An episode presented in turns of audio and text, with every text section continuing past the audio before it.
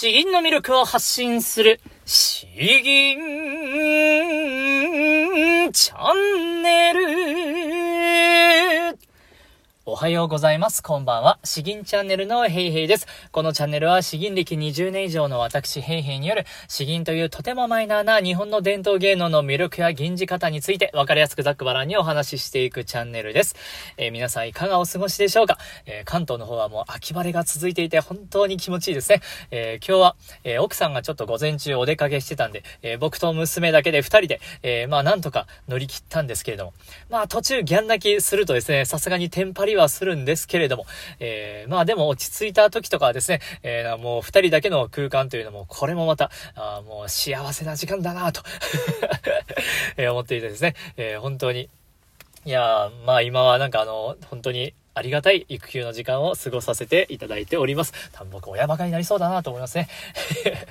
さて、えー、今日お話ししていく内容ですけれども、えー、詩吟でですね、えー、声を長く伸ばすための5つのステップという内容で多分まあお話ししていこうと思います。詩吟はですね、とにかく声を長く伸ばすんですね。えー、なので、詩吟を始めたばかりの人は、息が続きませんという、そういうお悩みがもう間違いなく出てくるかと思います。そこで、まあ、あの、今回ですね、えー、声を長く伸ばすためには、どういう風にしていけばよいのか、まあ、全部で5つのステップがありますので、えー、それを踏まえていただければ、まあ、今よりも少しずつ伸びていくんじゃないかなと思いますんで、ぜひぜひ参考にしてみてください。えー、そうですね、先に、えー、結論の方から言っていきましょう。えー、まずですね、一つ目。一つ目は、しっかりと吐き切る。息を吐き切るですね。えー、で、二つ目は、たっぷりと息を吸う。そして三つ目は、えー、吸い込む息はですね、えー、お腹の方に、へそのあたりにお腹を、息を、息を吸い込むというか、息を溜めるっていうんですかね。えー、で、四つ目、吸った息は、えー、圧縮する。吸った息を溜め込むか。吸った息を溜め込むですね。三つ目がその、体の奥に、えー、入れるということかな。すいませんね。で、えー、五つ目は、五つ目は、終わりを意識して、えー、吟じるっていうことですね。大体こんな感じの五つのステップになるので、順番に説明していきます。まあ、あの、声を長く伸ばすということ。えー、僕もさすがに長年やっていたら、うん、まあ、20秒ぐらいは、うん、なんとかなるかなと思いますけれども、そう、そんな感じで、えー、ただ、えー、まあ、声っていうのはシンプルに考えれば、えー、吸った息を、えー、それをまあ声に出しているわけだから、息をたくさん伸ばすためには、まあ、そのエネルギーの元になる息をたっぷりと吸い込む必要があると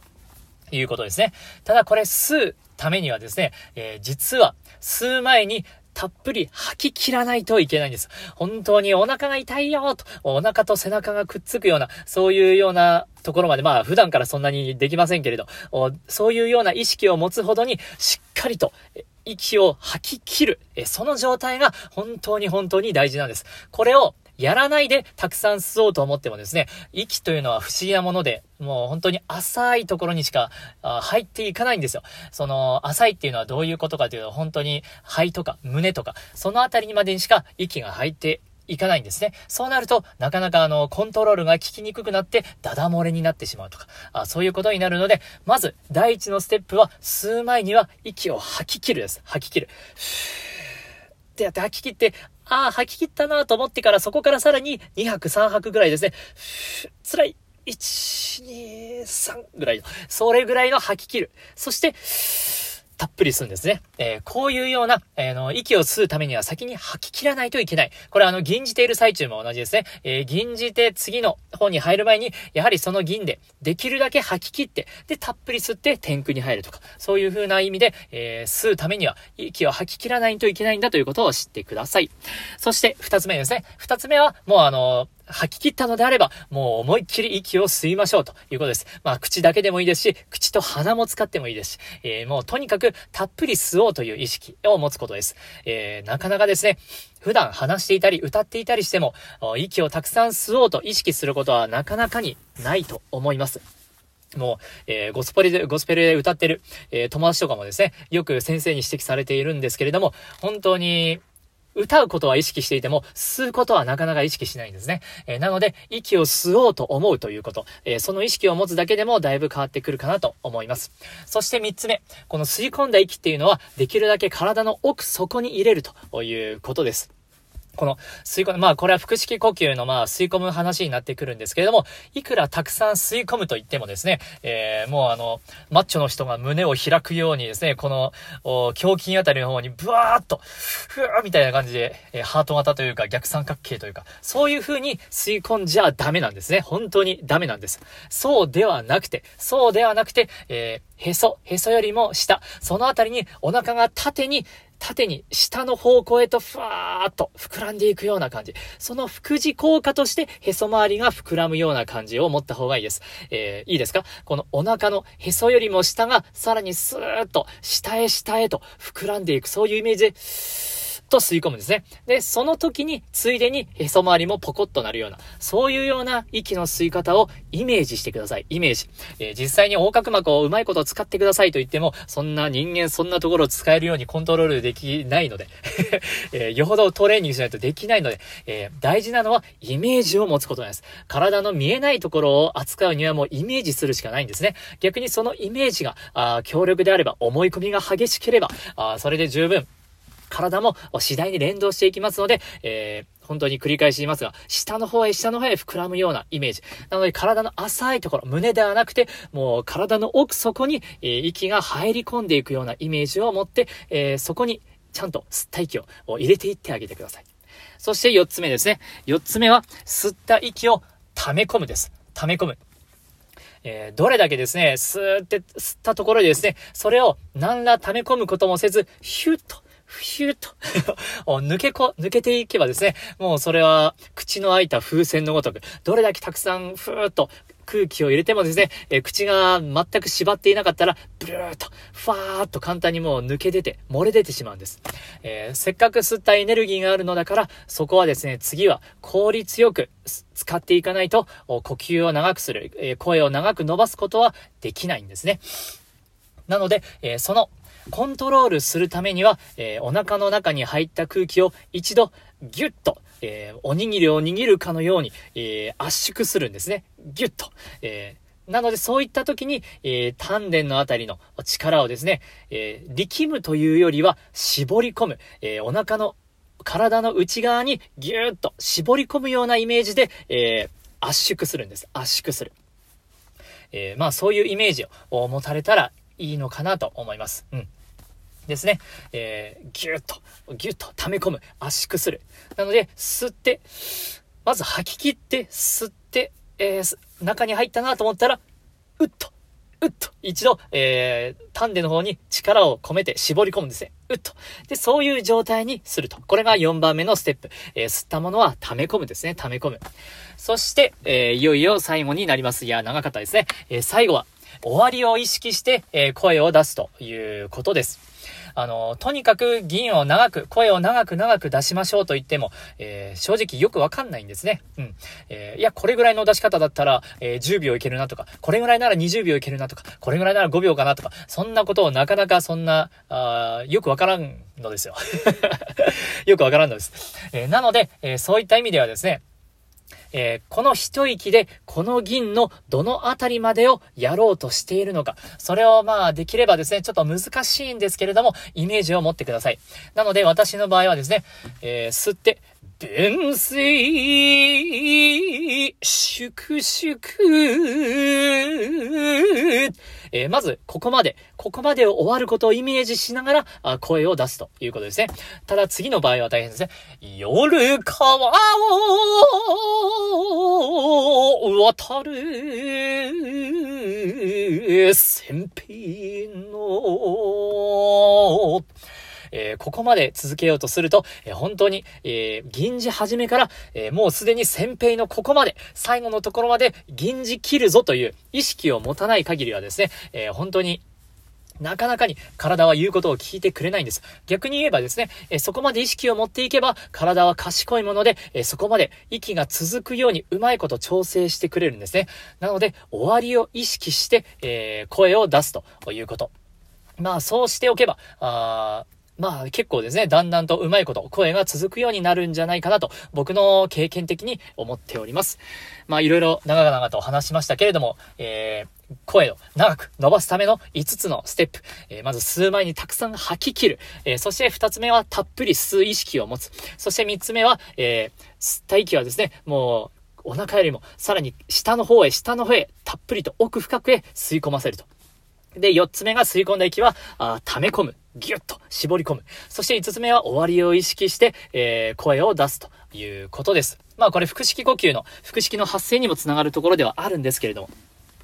まあとにかく、えー、声を伸ばしたいという方は、えー、このあたりを意識されれば、自分なりにもまあそれなりに、うん、えー、本質的なことを喋ったんじゃないかなと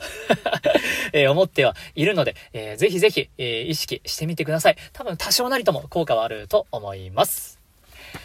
よし、えー、では、えー、後半一つ吟じていきます。えー、これもですね、あの、結構僕吟じていて楽しいんですよ。えちょっと誰が作詞したか分かってないんですね。逸名なんですけれども、え詩文はこちら、大花の詩。桜の花の詩と書いて、大花の詩ですね。いや、全然今桜の季節では何とでもないんですけれども、えー、ふと今日吟じたいなと思った時に、ああ、このフレーズが好きだなっていうのは頭にうまい、思い浮かぶんですよ。えー、滋賀の裏は荒れて断雪翻りとかですね。えー、そう、こういう頭の中に、えー、出てくる。で、今日はこれを選びました。では、まず、えー、詩文から読んで、えー、その後通訳を読ませていただきます。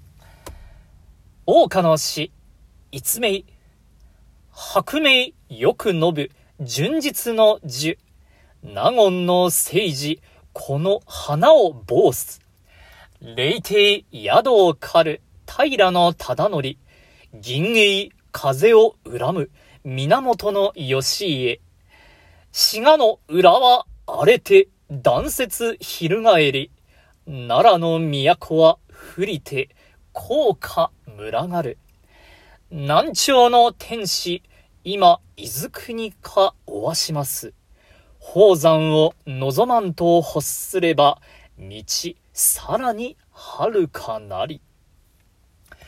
え、命が短いと言われる、あの美人のような美しさを保ちながら、それでもたった10日ほどの命を保ち続けて、この桜の、桜というものは昔から人々に愛されてきていると。えー、藤原の中納言、成平かな？は、えー、この、この花をめでて庭に植えて、えー、桜町、えー、中納言、やばいな、これ字読めないかもしれないね。と呼ばれた。えー、平の忠則は不遇の実を桜の花のもとに一夜の宿を借りて、雪暮れて、えー、木の下影を宿通せば、えー、花や今宵の主ならましと読み、えー、源義家は吹く風を恨んで、吹く風をなこそ、なこその席と思えども、道も背に散る山桜かなと読んだ。また山桜の花の散るのを見て、さざ波や滋賀の都はあれにしよう。えー、昔ながらの山桜かなと呼んで昔を忍び、えー、ここの絵に咲き匂う八重桜を見ては、えー、いにしえの奈良の都の八重桜、今日ここの絵に匂い塗るかなと、いにしえを懐かしくて、えー、呼んだ歌人もいた。さて、南朝の天使は今、伊豆国、伊豆湖に、えー、おわしますのかというと、えー、その悲しい死を忍んで、えー、吉野山の方を眺めるのであるが、道が遥かに続くばかりで、山を望み見るよしもないのであると。えー、すいません。僕の色々と雑な説明、これ間違っていたら、読み方が間違っていたら申し訳ないですね。えー、ただただこれはとにかく、もう過去のいろんな方のがですね、えー、桜についてもう歌ってきたという、このいろんなものをもう、ダイジェストというか、オムニバスと言いますか。あそんな風に入っております。ただまあ、そのピックアップの仕方がかっこいいんですね。えー、これをよくぞまあ、この七言立志に綺麗にまとめたなと思います。本当にいろんな桜の風情がですね、どんどんどんどんとシーンが切り替わって入ってくるので、えー、聞いていて飽きない、えー、桜の美しさが本当にいろんな時代も愛されてきたんだなというのがわかる、えー、素晴らしい立志です。さて、えー、ではこちら、えー、僕も吟じていきたいと思います。多分楽しく吟じてますんで。王家の死、逸名、特に、よくのぶ、純実の、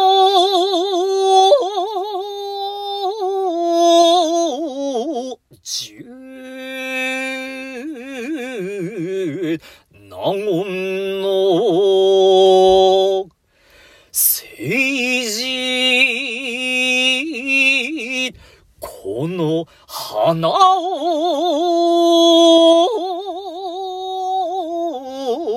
ボス、霊帝、宿かる、平の、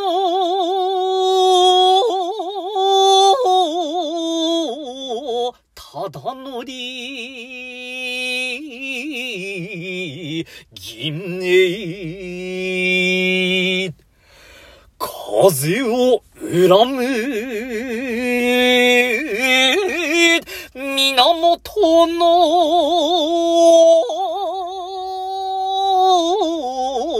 よし、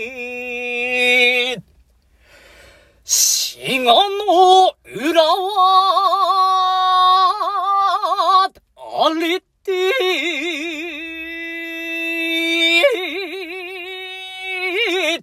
断説、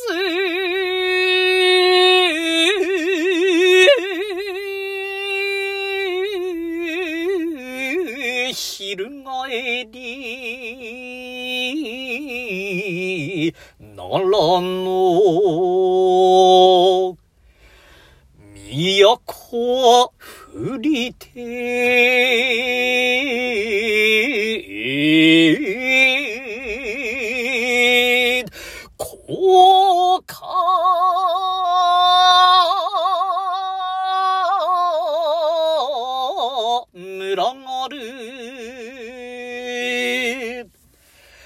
南朝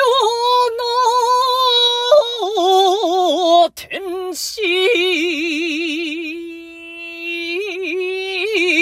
今、伊豆国か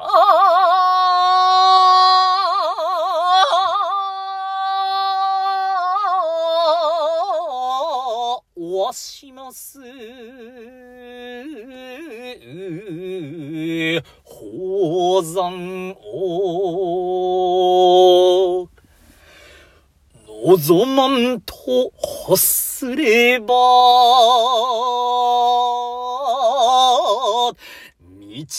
さらに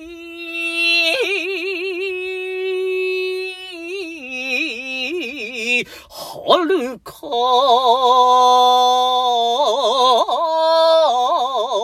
のり。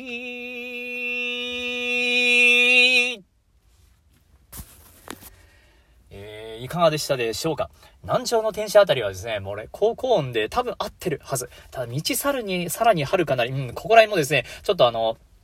え、不調を見ながら、えー、こんな感じかなってちょっとやったんで、えー、もし、えちょっと間違ってたら申し訳ないですね。えいやいや、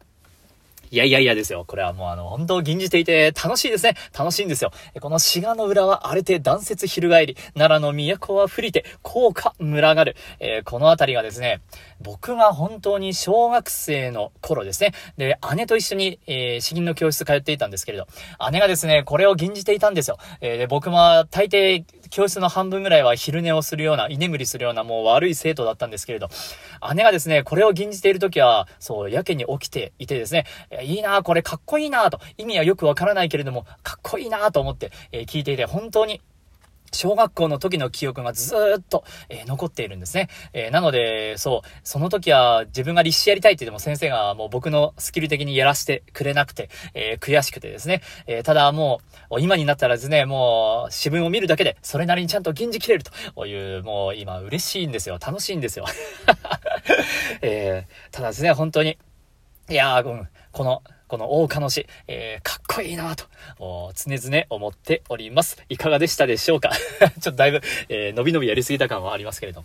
えー、では、え今日はこんな感じに、なります。え引き続きですね、本当にいつもいつもあのコメントくださってもう、返すのは大変とかじゃないですけど、本当になんか嬉しいなと、嬉しいなと思って僕もあのコメント返させていただいてます。えなかなかあのコメントしづらいなっていう方もいらっしゃるかもしれないんですけれども、えもう一言でもいいので、えいただけるとですね、もう本当に励みになっておりますんで、え、まあ、コメント、リクエスト、質問合わせて、え、お待ちしております。ではでは、詩吟の魅力を発信する詩吟チャンネルどうもありがとうございました。バイバイ